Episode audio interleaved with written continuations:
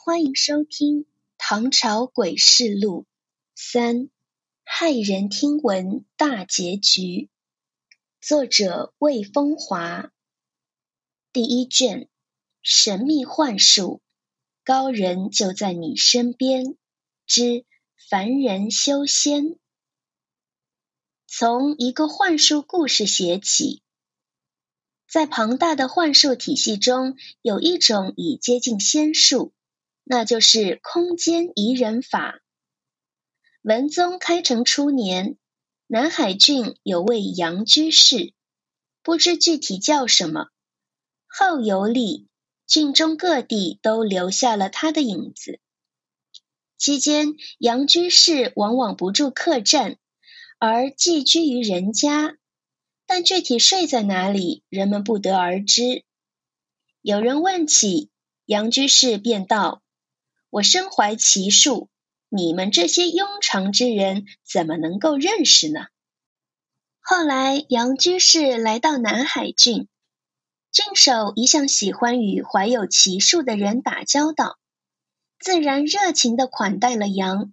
每次宴游都第一个叫上他，杨居士很得意，但也渐生交情。终于在一次酒后说了些狂话，舞怒了太守，所以后来在太守的新宴会上，我们没看到杨的影子。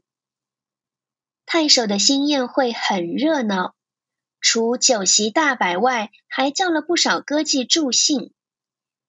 待在驿馆的杨居士没被通知参加，还有几位宾客也没得到通知，大家都闷闷不乐。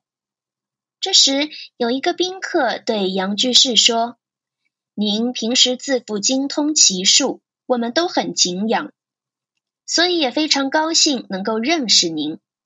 今日之宴，太守没通知我们，也没通知您。”既然如此，先生何不设奇术干扰一下他们的宴会呢？如若不能，那就证明您不会奇术啊。杨居士笑道：“这等小术甚易，且看我把太守宴会上的歌妓招来，以助我们的酒兴。”杨居士叫人摆设酒席，另开了一局。其间，他叫人将馆驿西堂的一间屋子清空并紧闭。过了一会儿，叫人打开，有四美女歌妓从里面轻盈转出，衣着鲜丽，各携乐器来到席间，吹拉弹唱，欢歌数曲。杨居士看看大家，说：“何如？”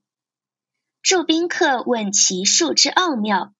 杨居士笑而不答，大家吃着喝着，幻想着，直到入夜后，杨居士才对那四名歌妓说：“你们可以回去了。”他们起身告辞，但没直接走路去太守府，而是依旧回到馆驿西堂下的屋子。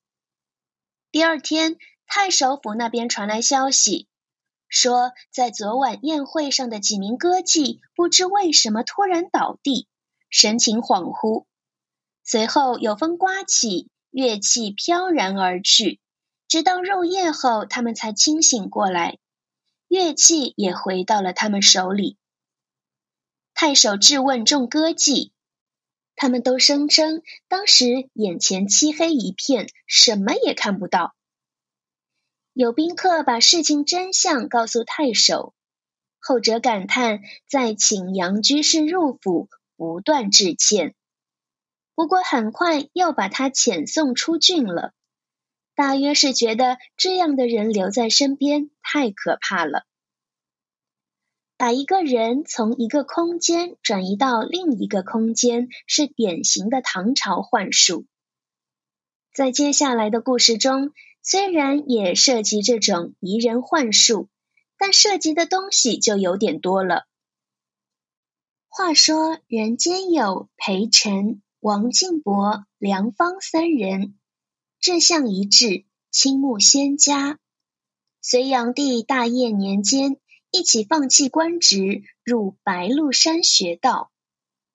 白鹿山在河南辉县与修武县之交，隋唐时被认为是道教仙山。入山之初，他们意志坚定，认为只要坚持修炼，无论是想炼金、炼银，还是想长生不老，甚至羽化成仙，都可以办到。这是他们的理想。但十多年后，隋朝变唐朝。他们还是没有成功。这时，梁方先死了，于是王敬伯动摇了，对裴晨说：“我们去国望家，弃绝尘世，居寒山茅屋，清欢娱而受寂寞，难道不是为了有一天可乘云驾鹤，成仙得道吗？即使不成，也希望可以长生不老。”但经过十多年苦心修炼，仙海茫茫，实无尽头，连长生之术也未学成。如此下去，不免跟梁方一样，现修道不成，还是回去过都市里的富贵生活吧，游乐人间，走于仕途，荣耀于世。即使不能过仙人的生活，位列公卿也可以了。你跟我一起回去嘛，不要白白的死于这深山。裴臣不语，良久之后说：“红尘如梦，我已醒，又怎会重新回到梦中？”于是王敬伯离开深山，归还都市。此时已是唐太宗贞观初年。王敬伯先是被恢复了从前的官职。随后被提升为左武卫骑曹参军，后来大将军赵斐又将女儿许配于他。没过几年，王敬伯当上了大理寺官员，成为身着红衣的显贵。这一天，王敬伯奉朝廷之命出使淮南，去首府扬州办案。他的船队盛大，行于江中。百姓船只不敢前行。当王敬伯的船队到达高邮时，天降小雨，忽有一艘小船突飞而过，超过了王的船队。小船船头站着一位老人，身披蓑衣，头戴斗笠，于雨中划船如风。王进伯很不高兴，近前一看，渔夫有些面熟。再仔细看，竟是裴晨。分别多年，他已是如此苍老。王进伯赶紧将裴晨请上大船，激动的又是握手又是拥抱。老兄，你久居深山，放弃人世功名，这些年苦心修炼，到现在不也是一事无成，而只是个渔夫吗？所谓修道，只是捕风捉影的事吧？古人倦夜长，上秉烛游，况少年白昼而志之乎？王敬博说出一句垂留后世的名言：古人认识到人生苦短，而夜太漫长，还举着蜡烛找些事做，又何况青春白昼，安能虚度？裴臣。王敬伯、梁方约为方外之友，随大业中相与入白鹿山学道，为黄白可成，不死之药可治。云飞羽化，无非积学，辛勤采炼，手足偏知。十数年间无何，梁方死，晋伯谓臣曰。吾所以去国望家，耳觉丝竹，口咽肥患，目弃其色，去华屋而乐茅斋，见欢娱而贵寂寞者，岂非即乘云驾鹤，游戏澎湖？纵其不成，一望长生，寿避天地耳。今仙海无涯，长生未至。心情于云山之外，不免就死。晋伯所乐，将下山，趁肥衣轻，听歌玩色，游于经络。一卒然后求达，垂功立事，以荣耀人寰。纵不能弃三山，引瑶池，参龙衣霞，歌鸾舞凤，与仙翁为侣。且妖精托子，徒引灵烟，侧倾大夫之间，何如哉？子何归乎？吾空死深山。臣曰：吾乃梦行者，不复低迷。晋伯遂归，臣留之不得。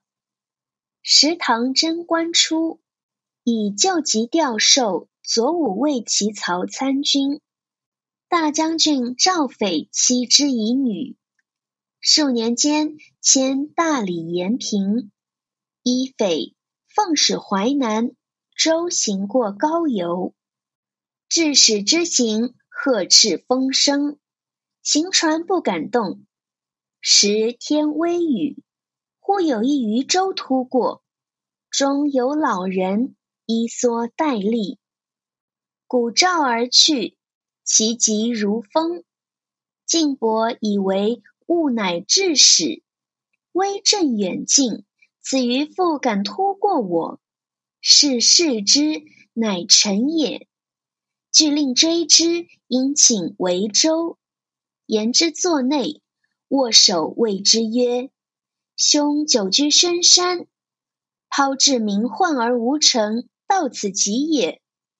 夫风不可济。”饮不可补，古人倦夜长，上秉烛游，况少年白昼而至之乎？续玄怪录。随后，王敬伯告诉裴晨，自己出山没几年就做了大官，现扬州有案，朝廷派一名得力大员去审断，皇帝选择了他。比之于山叟渔夫又如何？他接着说：“你这些年依旧像我们以前那样辛苦于山水中，真是奇哉奇哉，令人费解。你现在有什么需要吗？说出来，想要什么，我都可以帮助你。”裴晨笑道：“我居于山野，心静云鹤，又怎么会对地上的腐鼠有兴趣？”我沉于江湖，你浮于红尘。所谓鱼有大河，鸟有天空，各有所得，你又何必在这里炫耀？人是应该有的，我都不缺少，你又拿什么赠送于我？我与山中修道的好友约定一起去扬州卖草药，在那里有个地方住。金元桥之东几里外有一樱桃园。园北有门，那就是我的庭院。如果你清闲下来，可去找我。说罢，裴晨还于自己的小船，飞驶而去。之后，王敬伯来到了扬州。等案子办完，他想起裴晨的话，于是独自出门寻找那座庭院。到了那里，果有樱桃园。转至北门，有童仆说正是裴宅。王敬伯说明来意，童仆便将他引入园门。开始时，王敬伯感觉四周荒凉，似久未有人居住。但走了一会儿，景色愈佳。数百步后，到正门，里面青烟隐约，楼阁重重，花木鲜秀。微风吹来，异香扑鼻，令人神清气爽，有气绝红尘而飘然凌云之意，当不是凡人所居之地。这时候转出一人，仙风道骨，其贵伟然。王敬伯不由自主的抢步而拜，抬头细看，却是裴晨，不由一惊。裴晨说。你在尘世为官已久，欲念结心，背着他走，该是很累了吧？裴晨将王敬伯邀入装饰精美的堂中，其实已是黄昏，有彩灯亮起，照得满座明媚，更有美女二十人，手持乐器，点缀席间，仿佛梦幻。裴晨对童仆说：“这是我昔日在山中修道时的朋友，但心智不坚，后离开我，还于尘世。一别将近十年，现在做到朝廷大员，虽入我境，但他的心依旧是尘世之心，所以就叫尘世的歌妓为他助兴表演吧。”坊间那些歌妓太差，还是找已嫁人的大臣之女吧。假如扬州没有，就去外地找，五千里之内的都可以。童仆点头而去，还没等在座诸美女把碧玉针调好，童仆已带着一个侍女前来复命。王敬伯一看，正是自己的妻子赵氏。他惊讶不已，而赵氏更觉莫名其妙。裴臣令赵氏入座，给他戴帽针，叫他弹奏，又令其与诸美女合奏，以助酒兴。王敬伯偷偷从果盘中取了一个红色的李子，扔给赵氏。后者看了看丈夫，把李子藏于衣服里。天快亮时。裴晨叫童仆送赵氏回去。隔着苍山万重，你能来到这里，或许是缘吧。裴晨也未留王敬伯，晨路漫漫，有愁绪万千，你要自重。五天后，王敬伯将回长安，行前欲再见一下裴晨。来到樱桃园，却只剩园门，而无当初的庭院了。看着满目萧索、荒草漫天的景象，他只好惆怅而返。王进伯回到长安，向朝廷复命后，归于府邸。没想到妻子的娘家人都在了，他们非常愤怒。我家赵女也许笨拙丑陋，配不上你。但既已成婚，就应互相尊重，成夫妻之道，这不能含糊。可你为什么用妖术将他弄到万里之外供人消遣呢？那红色的李子就是证据，你还隐瞒什么？王敬伯苦笑，将前因后果细细道出，说这事发生前我也没预料到。应是裴晨已修炼得道，显示本领给我看吧。这是一个幻术故事吗？裴晨最终得到了。他在园中所做的一切，就是为了显示自己的本领吗？这是为了把一个女人从千里之外射来，而令自己的老友难堪吗？相信不是这样的。这个故事在本质上与幻术无关，它讲的实际上是一个人如何坚毅心性的问题，或者说这是一个意志力成就理想的励志故事。想当初，三人同入深山，一个人死去，另一个人半途而废，第三个人却抵挡住了尘世荣华的诱惑。继续孤独的在山中修行，没有功亏一篑，没有功败垂成，最终实现了人生理想。但从另一个角度来说，王敬伯的选择也没有错。